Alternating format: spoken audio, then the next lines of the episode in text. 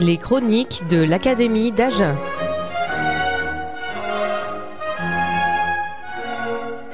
Les chroniques de l'Académie d'Agen, conçues et présentées par l'Académie des sciences, lettres et arts d'Agen. Des sciences, des lettres, de l'art. À Agen. Chers auditeurs, bonjour. Nous sommes donc sur Radio Bulle pour la chronique de l'Académie, la chronique mensuelle de l'Académie, avec euh, bah, Pierre Simon, qui est un habitué. Bonjour Pierre. Bonjour. Et avec euh, Stéphane Capot, qui est assez régulièrement avec nous. Bonjour. Alors malheureusement, ce- cette fois-ci, ce ne sera pas Jean-Michel qui animera le débat, puisque Jean-Michel a un petit souci de santé. Et bah, je commence tout de suite par donner la parole à Pierre Simon. Voilà, merci. Euh, si vous le permettez, je vais d'abord euh, vous rappeler euh, une visite hein, que l'Académie a faite au musée d'Agen dans le courant du mois de janvier. Et puis ensuite, Stéphane Capot, lui, nous parlera d'un exposé qu'il a fait euh, à l'Académie euh, au mois de mars concernant euh, les femmes euh, lot-et-garonnaises. Et puis, je reprendrai la parole hein, pour la troisième séquence pour vous parler euh, de euh, l'Académie euh, hors les murs, hein, hors Agen en tout cas. Euh, D'une part, euh, une séance qui s'est tenue, enfin, ou directement la présentation de la revue euh, qui s'est tenue à Sauveterre. Euh, ça, c'était dans le courant euh, du mois d'avril. Et d'autre part, une séance qui va se tenir à Stafford euh, dans le courant du mois de mai et à laquelle vous êtes naturellement tous invités. Oui, bien, bien entendu, puisque de toute façon, c'est toujours intéressant. Donc, à ne pas rater. Alors, nous, donc, nous allons commencer par euh, bah, les travaux historiques sur le musée Pierre? Oui, voilà. Alors, dans le cadre du projet collectif de recherche, euh, le- l'aca- le- l'Académie euh, s'est euh, associée euh, en particulier avec euh, un laboratoire euh, de l'Université euh, de Bordeaux-Montaigne, le laboratoire Ozonius, et s'est entouré aussi euh, d'un certain nombre d'autres, euh, qu'on pourrait dire euh, techniciens ou spécialistes, de façon donc à travailler sur l'habitat à Agen hein, du Moyen Âge jusqu'au au début du XIXe siècle.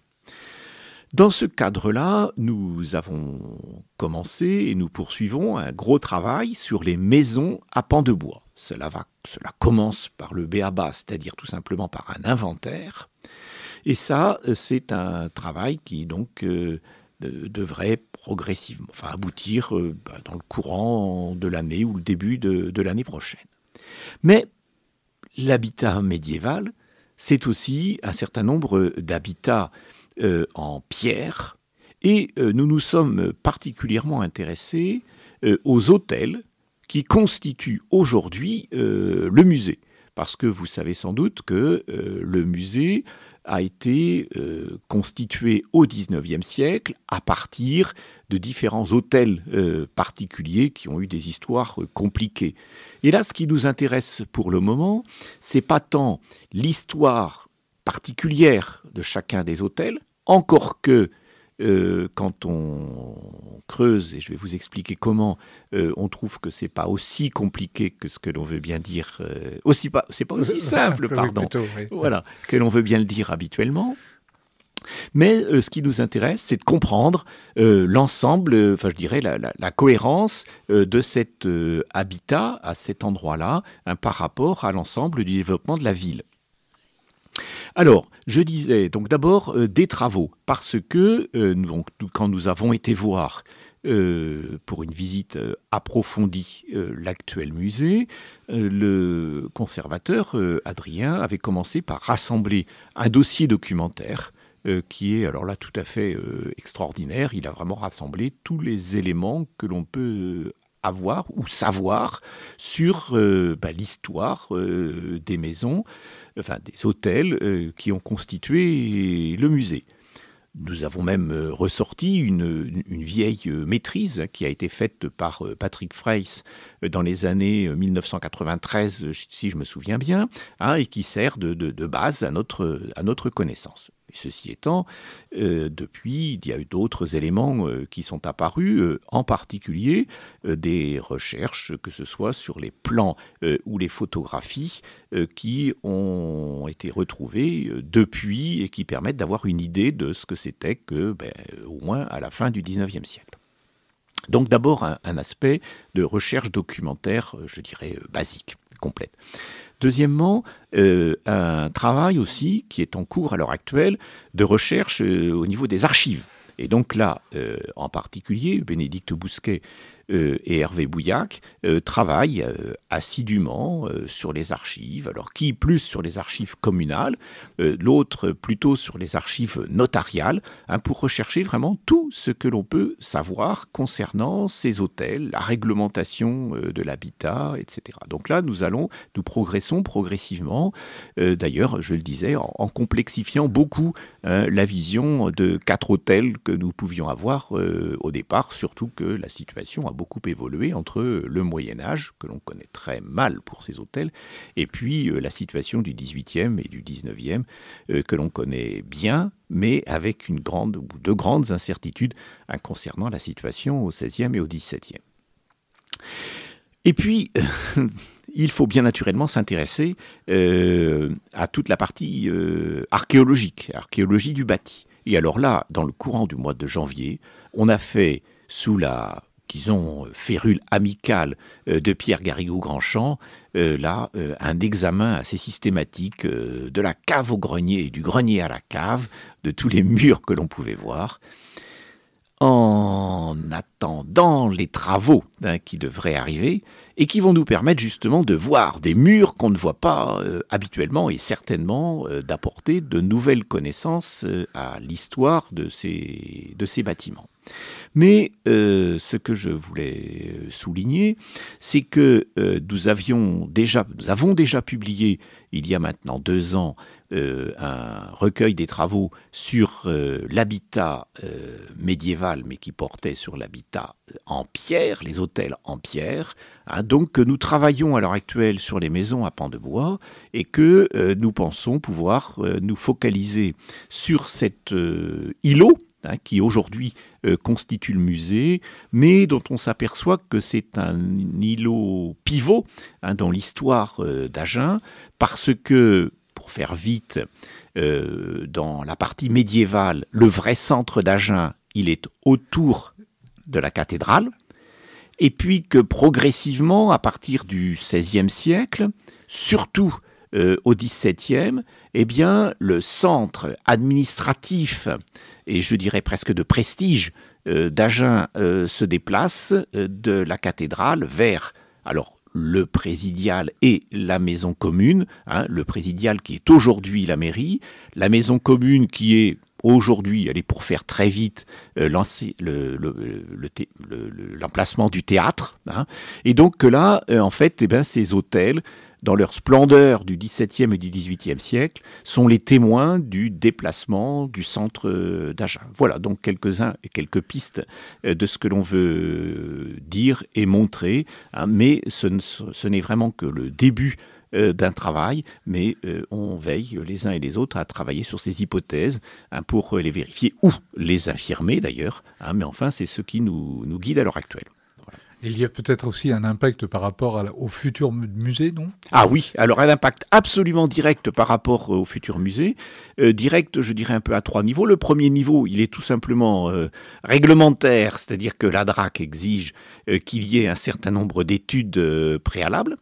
Le deuxième niveau, il est dans le fait que, de toute façon, ça nous intéresse de connaître euh, cette histoire, parce que c'est une histoire qui est quand même un peu plus documentée et qui sera révélatrice de l'ensemble de la vie d'Agen. Et le troisième niveau, eh bien, c'est qu'on espère bien pouvoir montrer, sortir des éléments qui pourront être montrés euh, dans le musée et donc accroître encore l'intérêt du musée. Oui, en fait, un enrichissement. Donc, euh, c'est parfait, tout ça. Mais on y travaille, on essaye. ok, on va faire une petite pause musicale avant de rejoindre, euh, bah, de donner en fait la parole à, à Stéphane Capot.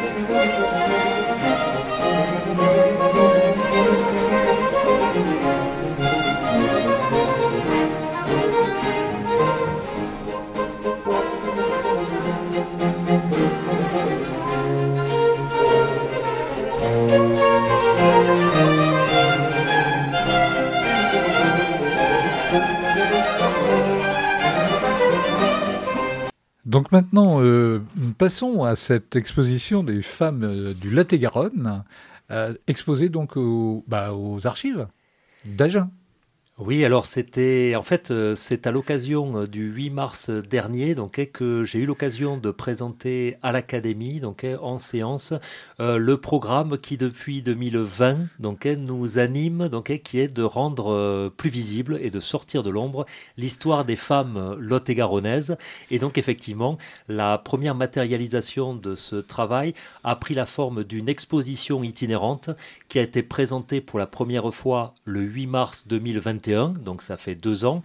Mais l'avantage des expositions itinérantes, c'est qu'elles continuent d'avoir une vie euh, assez longue, donc pendant plusieurs années, et que du coup, depuis cette première présentation qui date maintenant d'il y a un peu plus de deux ans, eh bien, donc, eh, cette première femme, cette première exposition sur les femmes euh, lot-et-garonnaises citoyennes engagées, eh bien, euh, vit euh, une nouvelle vie hors d'Agen ou dans Agen, entre établissements scolaires, emprunts par les communes, les bibliothèques, centres culturels. Du coup, elle continue d'avoir une vie et elle a déjà un planning de réservation relativement fourni jusqu'à l'année prochaine. Donc, eh, et j'espère donc qu'elle va continuer, voilà, de euh, de, faire son itinérance.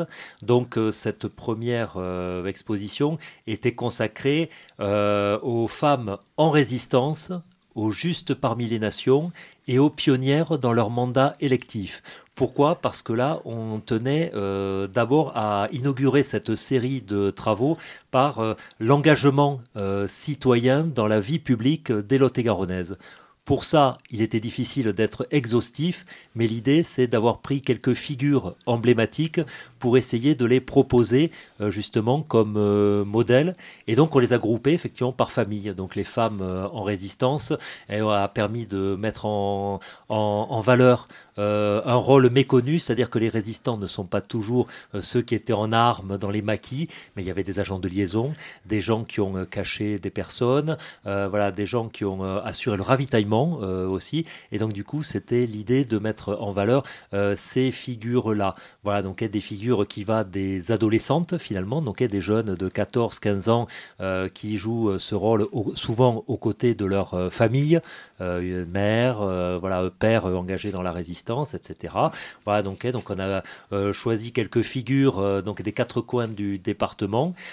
On a aussi mis en valeur les justes parmi les nations, cette reconnaissance euh, d'une quarantaine de personnes dans le département, dont un peu plus de 50% de femmes, donc ça c'était important, qui ont caché des euh, familles juives ou des euh, personnes juives, et notamment des bébés. Donc eh, voilà, alors il y a la figure de ben, d'institutrice. voilà, donc eh, là il y a le nom de Denise Baratz qui me vient là, donc qui était institutrice à, à Côte à l'époque, donc toute jeune institutrice, et qui a caché un bébé, donc eh, voilà pendant plusieurs semaines dans son logement de fonction, tout au-dessus de la de la classe, et qui profitait des récréations pour aller voir voilà euh, entre les périodes où il dormait, voilà, donc pour euh, voir si tout allait, tout allait bien. Oui, d'autant que finalement, euh, c'est précisément grâce à ça, on va pouvoir euh, découvrir des personnes, et notamment donc, dans certains villages du Lot-et-Garonne. Exactement. Dont on ne soupçonnait absolument pas l'existence. Exactement. Donc l'idée, c'était justement de présenter ces panneaux, donc eh, voilà, qui puissent avoir euh, cette vie, donc eh, voilà, pour pouvoir être empruntés, puisque les archives les proposent donc eh, de façon gratuite, donc donc ils peuvent, ils sont proposés pour une ou plusieurs semaines en fonction du programme et des besoins euh, des enseignants, des responsables, etc. Donc eh, voilà, et donc euh, sur demande, on peut même euh, bâtir un petit programme avec une petite conférence ou quelque chose, voilà, donc eh, autour du, du, thème, et qui en plus donc eh, va jusqu'aux pionnières dans les mandats électifs, puisqu'on s'est posé beaucoup de questions. Quelle a été la première femme maire donc de, et ça on le voilà on ne le on ne le connaissait pas à, à l'époque. Donc c'est comme ça que j'ai appris qu'il a fallu attendre 1959 pour pour avoir Madame le maire de Perrières, donc voilà dans l'arrondissement de Marmande, donc petit, petite commune, donc pour avoir justement la première maire, et puis ensuite ben, on détaille la première députée, la première sénatrice, etc., etc. Voilà, donc ça c'était l'objet de la donc de la conférence, c'était le noyau de la conférence que j'ai faite le 8 mars dernier à l'Académie, et puis ben, j'ai complété par les actions suivantes, donc puisque depuis il y a eu le 8 mars 2022 où nous avons profité euh, pour présenter les femmes de lettres lot-et-garonnaises, femmes de lettres lot-et-garonnaises qui n'ont pas donné lieu à une exposition, mais à un livret, donc hein, un livret d'accompagnement, voilà, que, sur le même modèle que le livret qui accompagne l'exposition des femmes lot-et-garonnaises citoyennes et engagées qui était sorti l'année précédente. Et puis il faut rappeler qu'il est gratuit et disponible. Qu'il est gratuit, disponible donc au, au, conseil départemental, donc à l'hôtel du, euh, du département, puisque c'est une publication de la direction de la communication euh, du conseil euh, départemental. Voilà, donc elle qui a vraiment fait les, euh, les choses en grand, qui a fait vraiment une belle publication. Très beau travail, oui. Voilà, et alors celle donc qui date du 8 mars 2023 est consacrée aux femmes artistes lot-et-garonnaises peintre, plasticienne, euh, chanteuse, avec un pied dans le passé bien sûr, mais donc alors comme, je, la, comme la chanteuse Georgette Plana par exemple, donc, qui, était originaire euh, d'Agen, euh, comme la plupart des Lot-et-Garonnais le savent, mais enfin donc voilà, c'est vrai que voilà Georgette Plana, donc on peut le rappeler, c'est un nom qui passe maintenant, voilà donc que certains ont oublié, mais aussi un pied dans le présent. Alors je prends l'exemple de Béatrice Uria Monson, donc effectivement, ne serait-ce que pour voilà dans, dans, la partie vocale, voilà et chant, voilà, donc, eh, mais on y trouve euh, vraiment toutes sortes de, euh, de, personnes, personnalités du théâtre, voilà. Et donc, l'idée, c'était aussi de faire un lien entre ce, ce passé et ce présent et de montrer que les femmes lot-et-garonnaises sont actives avant de ben, Jeux Olympiques oblige de consacrer le, dernier volet du 8 mars 2024. J'aurai peut-être l'occasion d'en reparler aux femmes sportives lot-et-garonnaises, où on mettra à l'honneur le rugby féminin, mais bien d'autres disciplines sportives également dans lesquelles les Lot-et-Garonnais se sont illustrés. Vous pensez que ça s'arrêtera là? Euh, Il y a par exemple des scientifiques ou des, ou je sais pas des.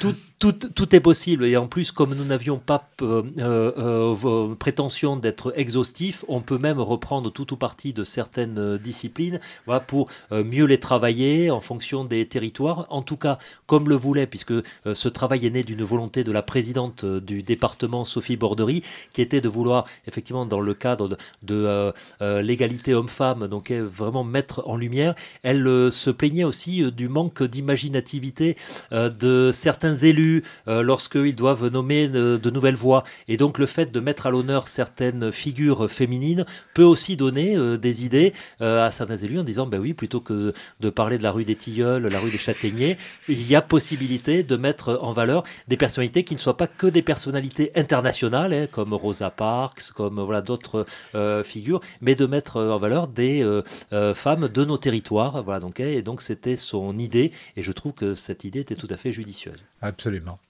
Nous allons refaire une pause musicale avant de revenir sur, euh, sur l'académie par elle-même et notamment sur le fait qu'elle se déplace, ne l'oublions pas, dans tout le Lot-et-Garonne.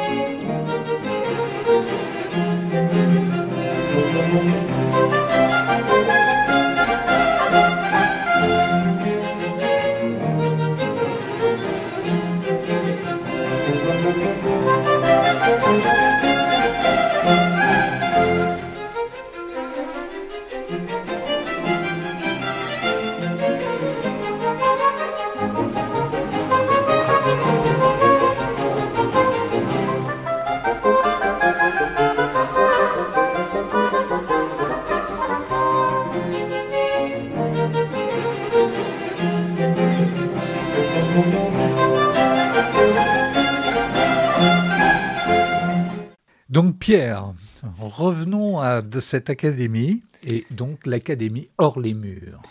Oui, alors, parce que tout à l'heure, euh, j'ai commencé par parler des travaux de l'Académie à Agen, et même précisément dans le musée d'Agen. Mais euh, nous veillons à ce que nous soyons une académie qui rayonne sur l'ensemble euh, du département.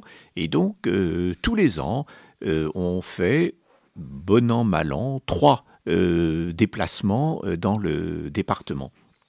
Et donc là, eh bien, euh, j'ai voulu prendre, euh, vous présenter là deux euh, des déplacements récents. le premier qui a été fait le 14 avril à Sauveterre-la-Lémance, là tout à fait au bout du département, au bout de la vallée de la Lémance, au-delà de Fumel, où nous avons été présenter notre première revue de l'année 2024 qui est largement consacré à l'écho de la séance euh, de l'Académie qui s'était tenue en avril 2022 euh, euh, à Fumel, mais centré sur la vallée de la Lémance, avec en particulier un article d'Alain Turc qui nous présentait les, préhistoriens Hein, euh, qui ont travaillé euh, sur euh, la vallée de la et puis Marc Ebb, qui lui avait davantage présenté les activités industrielles, toujours de la vallée de la Lémance, ce qui nous permettait d'avoir une, vision de, la vallée qui nous a semblé compléter celle qui avait déjà été donnée euh, dans la revue de l'année, je crois que c'était 2006, hein, puisque euh, à l'époque nous avions fait un, numéro euh, assez épais sur cette vallée d'Alémance. Mais comme il s'agit d'une revue, il n'y avait pas que des articles concernant, a pas que des articles concernant la vallée de l'Alémance, mais également un article sur les imprimeurs villeneuvois euh, écrit par euh, Yves euh, Guillaume, et un article sur le château de Xaintrailles écrit par Robert de Flojac. Donc là, nous avons été sur le terrain, présenter ce, ce, numéro, dans l'optique bien naturellement de mieux faire connaître en particulier le musée de Sauveterre euh, qui est consacré à la préhistoire euh, et qui nous accueillait, mais d'une manière plus générale de, rappeler euh, tout l'intérêt d'une vallée comme la vallée de la Lémance, qui est extrêmement originale, au moins par les deux aspects que je soulignais tout à l'heure, c'est-à-dire par la préhistoire, dont elle a permis de définir une période, le sauveterrien, et puis par son activité industrielle qui s'est poursuivie après par la vie de l'usine de métallurgique de Fumel. Oui, c'est quelque chose de très important, cette vallée de la Lémance, notamment par, par l'apport euh, qu'elle a apporté au niveau de l'industrie, de l'industrialisation du nord du département. Tout à fait. Et c'est d'ailleurs, alors après, on, reboucle au 19e siècle, parce que c'est par le passage euh, du train que bah, finalement il y a eu de grands travaux qui ont bouleversé euh, le paysage et qui ont permis de découvrir euh, un certain nombre de sites euh, parce que bah, la voie ferrée passant eh bien, permettait d'étudier Hein, c'est comme pour les travaux dans le musée d'Agen vont permettre d'étudier les murs, eh bien les travaux dans la vallée de la Lémance ont permis d'étudier les roches, le sous-sol et finalement bah, ce qui restait de la partie euh, préhistorique. Mais ça, c'était donc le passé, le 14 avril.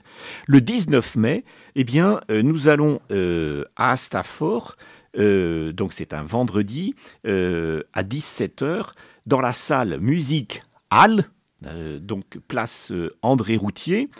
Euh, où euh, nous aurons euh, deux exposés liés à Stafford, l'un par Jean-François Gratieri, qui nous parlera d'Astafor à la Caraïbe via Bordeaux, entre le début du XVIIIe et le début du XIXe siècle. On va voyager.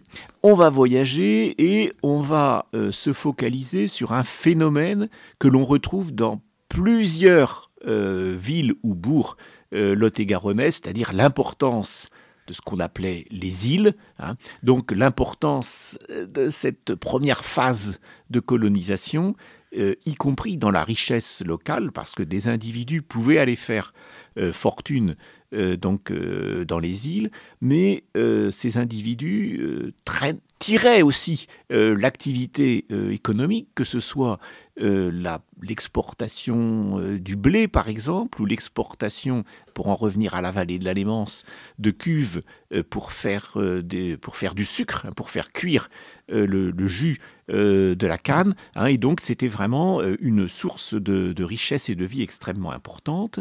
Et puis alors Alain Benex, lui, nous ramènera autour des pérégrinations archéologiques de Paul euh, Caminel, qui a vécu de 1903, euh, qui ont euh, les pérégrinations, excusez-moi, qui ont eu lieu entre 1903 et 1914. Hein, c'est un exemple d'archéologue amateur emblématique de la belle époque de l'archéologie. Et alors, encore autre clin d'œil, eh bien finalement, dans la vallée de la Lémence, on s'était intéressé à l'archéologie et à l'activité euh, industrielle, et eh bien là, autour d'Astafor, on va s'intéresser à l'archéologie et non pas à l'activité industrielle, mais à une activité qui montre quand même que euh, Astafor était largement ouverte euh, dans cette fin du 18e et ce début du 19e, et bien sur euh, ben, le monde de, l'époque, la mondialisation de l'époque, si l'on peut s'exprimer ainsi. Voilà, donc euh, l'Académie essaye vraiment d'être bien implantée sur Agen, de faire vivre des travaux sur Agen, mais aussi euh, d'aller voir ailleurs euh, dans le département euh, comment les choses se passaient, hein, de façon à ce que l'on puisse rendre compte le mieux possible et le plus complètement possible hein, de l'ensemble du département dans sa diversité. Très bien. On a encore quelques instants. Peut-on dire quelles sont les, prochaines activités, les prochains mercredis de l'Académie? Alors, euh, pour les mercredis, c'est toujours un petit peu délicat parce que les séances du mercredi sont euh, non publiques. Hein, euh, c'est donc les séances internes. Alors donc, on en donne des échos, comme celui que Stéphane a bien voulu nous apporter, c'est-à-dire qu'on rend compte de nos séances, mais normalement, on n'est pas ouvert au grand public.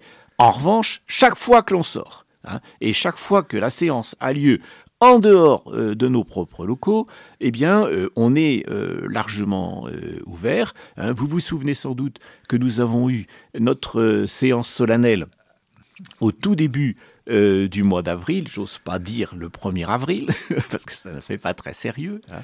et que là, nous préparons justement, si je vous ai parlé du, musée, pour la, le mois d'octobre, très probablement, hein, une séance qui traitera euh, au musée du musée, justement, hein, présentant les, les, travaux en particulier autour de la vue de 1648. Hein, vous, savez, vous vous souvenez sans doute que cette vue a été euh, donnée euh, au musée d'Agen il y a maintenant un an et demi, deux ans, hein, et que là, on aimerait faire part de notre regard, justement, dans cette perspective de la dynamique de l'habitat, Hein, donc, euh, ce que l'on peut dire sur ce tableau de 1648, qui est alors là euh, frappant, voire même, je dirais presque assommant, euh, par cette prépondérance des clochers, des églises, des monastères, hein, puisqu'on en compte pas moins de 22, pour euh, cinq euh, bâtiments civils,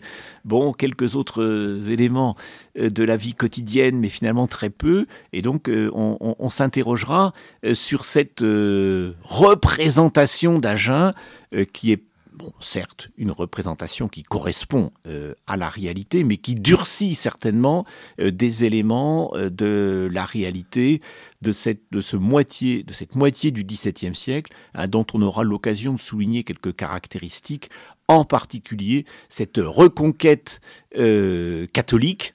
On a même parlé de cette invasion conventuelle hein, dans la première moitié du XVIIe siècle à Agen. Donc euh, ben là, ce sera vraiment, je crois, euh, une réunion euh, publique tout à fait intéressante. Mais on vous donnera la date dans le courant, de, juste à la rentrée. Ouais, D'autant que ce sera aussi l'occasion pour les Lot et, enfin, les Lot et Garonne et les Agenais en particulier bah, de découvrir ce tableau. De découvrir, oui, ce tableau qui est tout à fait intéressant à tout point de vue, à la fois par sa précision, sur certains aspects, et puis en même temps, me semble-t-il, surtout par son symbole. Très bien. Ben, merci beaucoup, Pierre Simon. Merci, euh, Stéphane Capot. Et puis, ben, au mois prochain. Avec plaisir. Au revoir. Au revoir.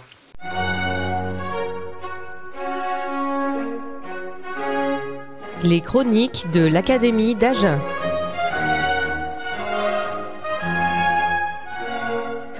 Les chroniques de l'Académie d'Agen, conçues et présentées par l'Académie des sciences, lettres et arts d'Agen. Des sciences, des lettres, de l'art. À Agen.